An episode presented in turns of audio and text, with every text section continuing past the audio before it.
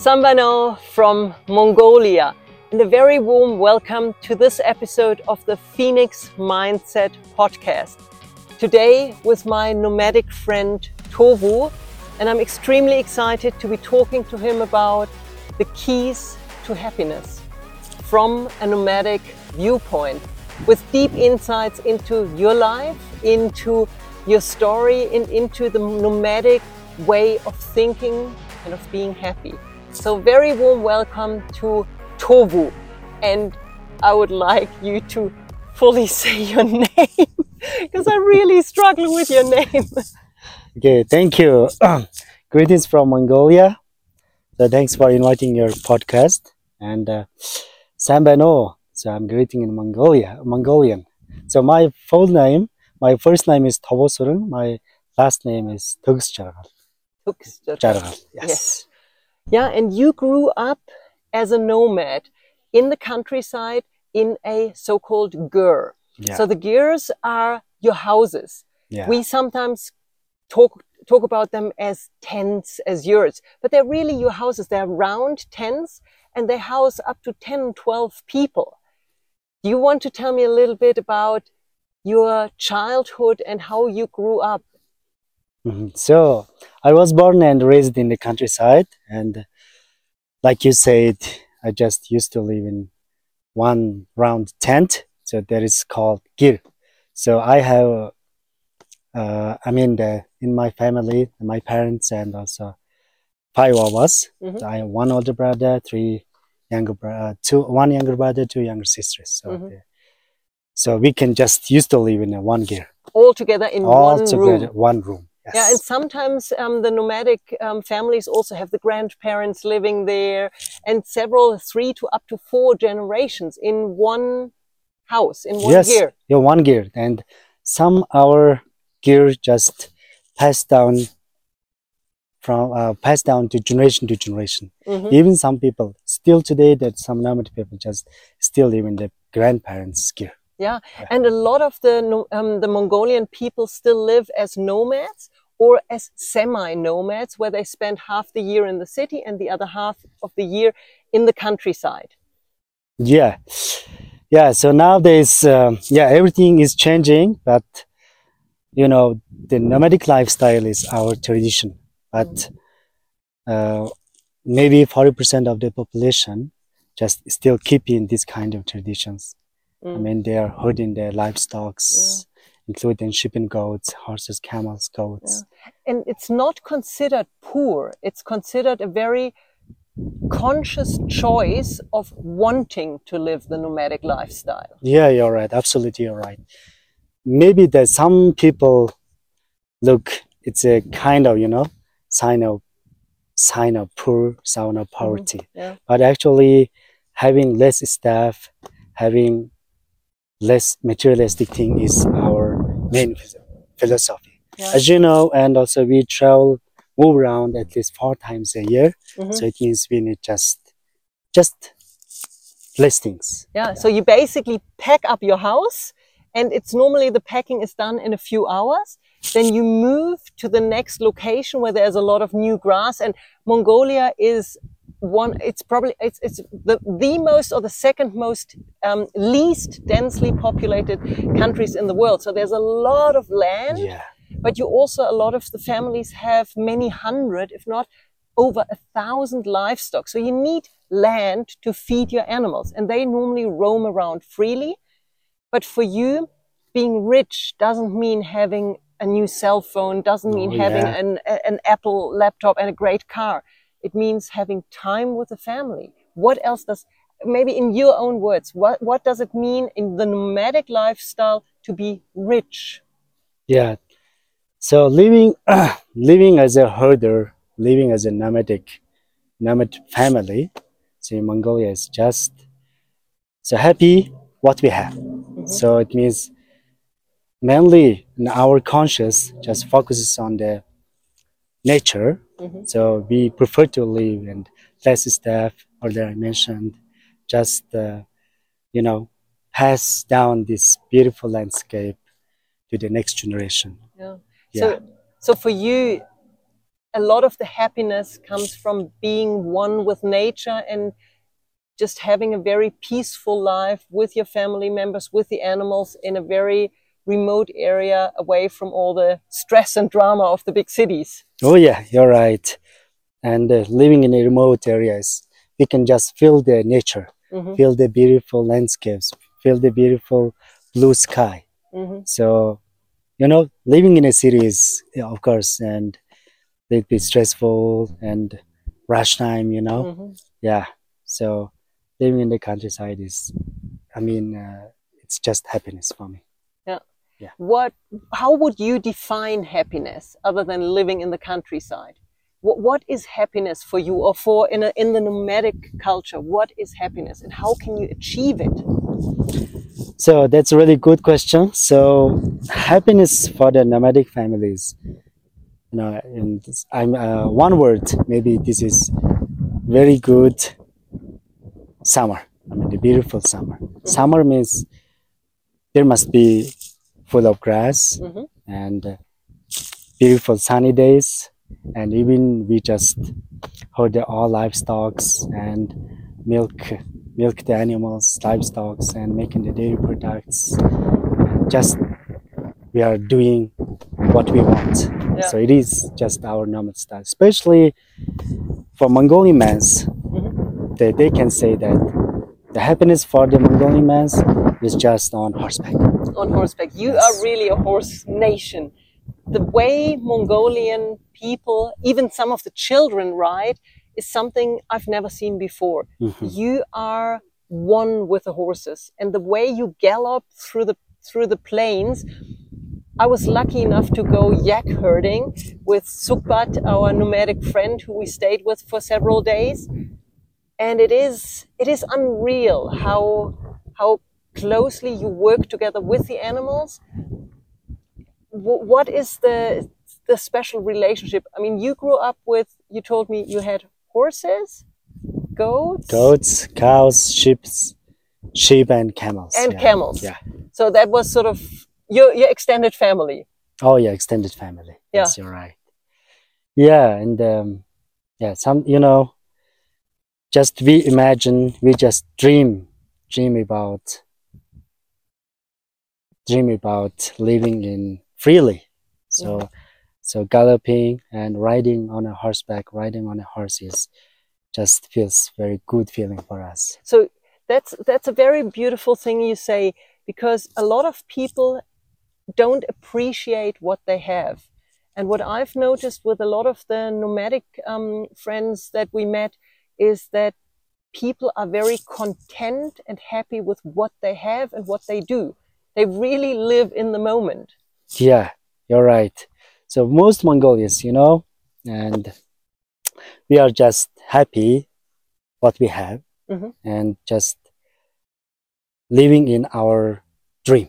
Mhm. So our dream is just just living uh, not in the not not in uh, not only in Mongolia, maybe but also the other countries. Yeah. So just living in our own visions Mhm. our own visions. The Mongolians' vision is just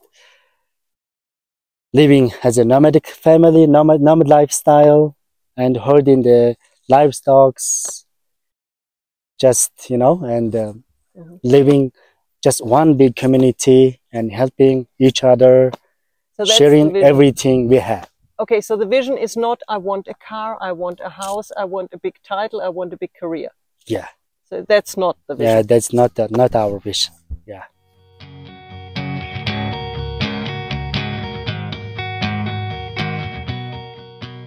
I have met many people here that seem to be truly happy.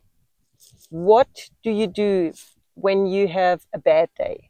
When you have a tough winter, for example, and the animals die? Mhm. What do you do when 10, 12, 14 people living in one gher have an argument or when Mhm. there is tension? How do you Mhm. deal with challenges? I'm, I'm really excited to hear that. yeah and of course uh, yeah the earlier i mentioned we just used to live it together with my siblings just one year but when we were kids you know uh, we used to play and sometimes lead the argument Mhm. But when we were growing up, so we understood how we live closely, Mhm. how we live peacefully.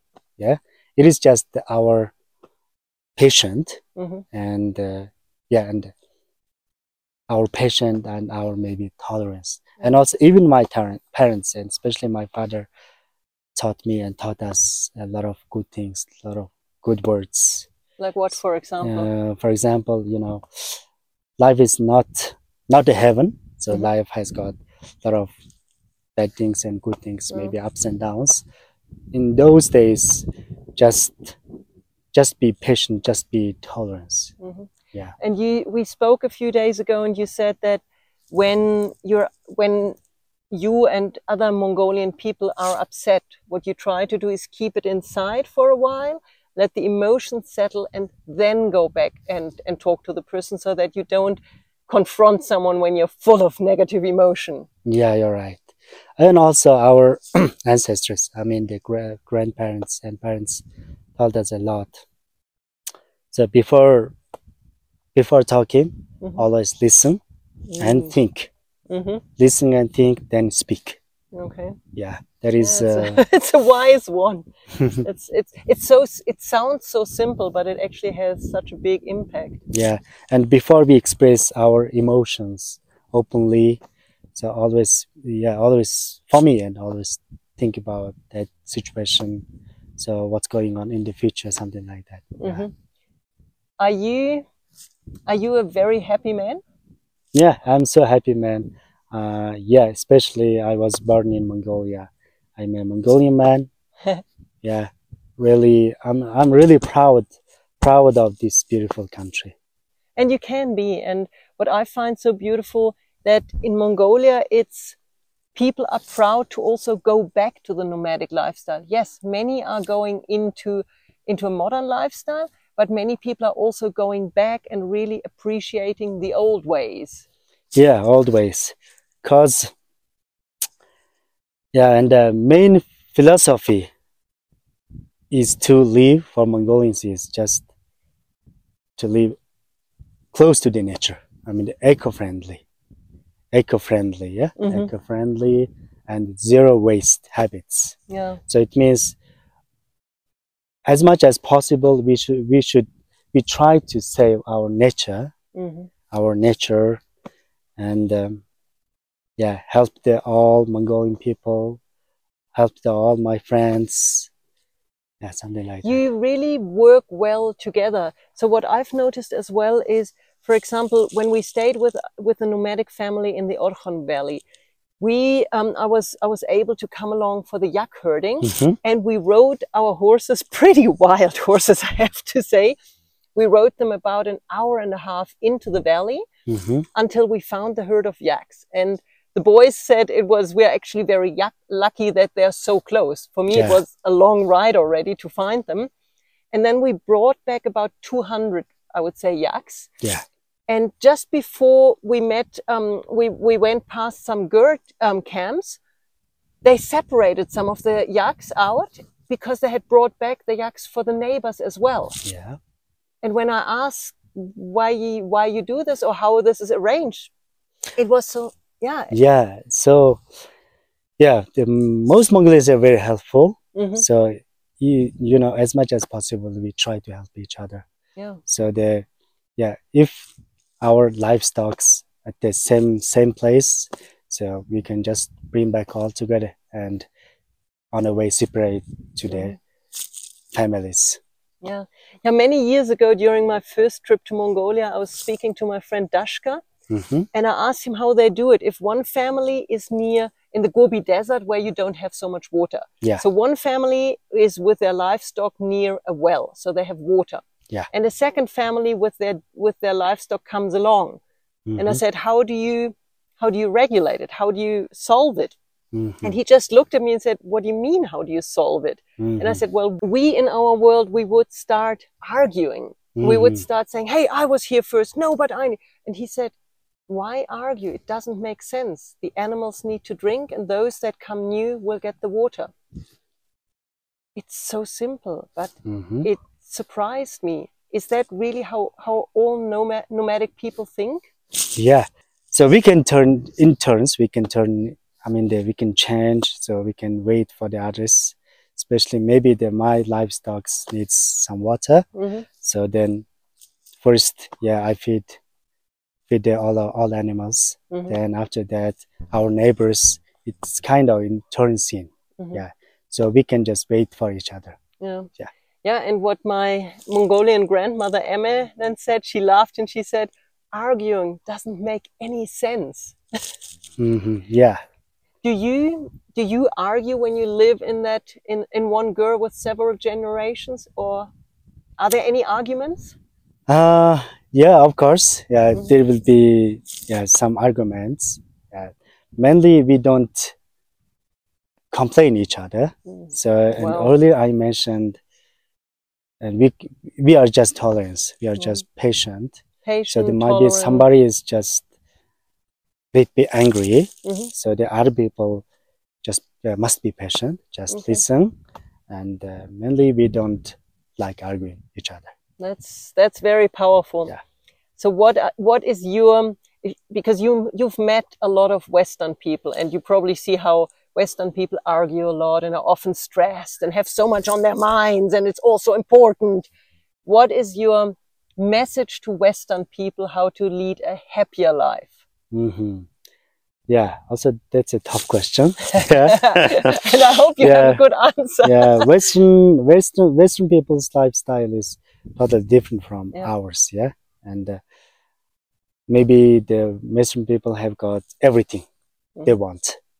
So the Mongolian people just live in just like this in white, this beautiful. I mean, this landscape, this nature.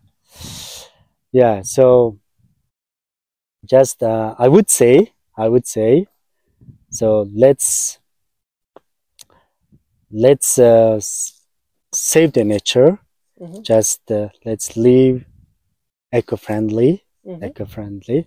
So let's just uh, keep this beautiful world to the next next generation. Yeah.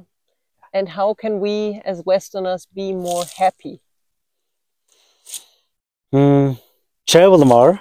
Travel especially- more, yeah. travel to Mongolia. yeah, travel yes. to Mongolia. Yes, feel the Mongolian wind, feel the Mongolian lifestyle, meet the Mongolian people, and um, yeah, just feel Mongolia. Feel It's a Mongolia. real, real authentic nomadic lifestyle. Yeah, and it's interesting because in our world we often perceive a nomadic lifestyle as poor. But the more I get to know the nomadic lifestyle and the nomadic people and the culture, the more I see how rich you are in values, in time, in peace, in social bonds, how the family just is so close together, how the f- neighbors support each other. So you have, you don't have a lot of money in the bank. You don't have the fancy cars, but you have Mhm. so much that, that really gives you true happiness. Yeah. So we try not to attach on the materialistic things. Just uh, if you have anything, if you have something, we can just give to the people. Yeah. Just share share to people. Yeah, and it's Yeah. it's a very interesting culture. Also, when we visit, there is so much generosity, and the hospitality is so so heartfelt. It's beautiful. Yeah. And our hospitality is, yeah, it's uh, I think maybe. Yeah, I can't I can describe that kind that kind of hospitality things. Yeah, even when we visit the nomad family, I mean the family in the countryside, they're very generous. Very generous. Very, they don't have a lot, but they Yeah. always offer and they always share. offer share yeah share they have hmm Yeah, yeah, that's it's beautiful. No, thank you very much for giving me such deep insights into your wonderful culture. It is heartwarming to learn more about your lifestyle, about how easy it can be to lead a happy life in the end. So let's maybe just summarize: it's being patient, yeah and the tolerance tolerance, and uh, respect. respect and um, not complaining, not complaining. not complaining, and yes uh, think before speaking oh, listen, listen, yeah Yeah. and uh, just be happy what we have be happy with what you have. Mhm. Thank you so much, Tovuu, for those deep insights. And it's a gift to the Western world what the nomadic culture can teach us. Thank you very, very Yeah, much. it's our pleasure. It's a thank you for inviting your uh, podcast. So I'm so happy and see you in Goodbye. Mongolia. Yeah. See you in Mongolia. Please welcome to Mongolia. Definitely, definitely. And I am definitely coming back already in a few months' time because I regularly do coaching retreat tours to Mongolia, to this beautiful country, taking people on a journey to what I think is one of the most spectacular and beautiful countries in the world, but also a journey to themselves. So if you want to join any of those, just get in touch, have a look at the show notes. And yeah, if you like the podcast, like it, comment on it, share it with your friends and families, and do come and visit this beautiful country. It's not just a bucket list destination, it's a real place for the soul and the heart. Can you say welcome to Mongolia in Mongolian? Mongolt Taftamaril. Thank you very much.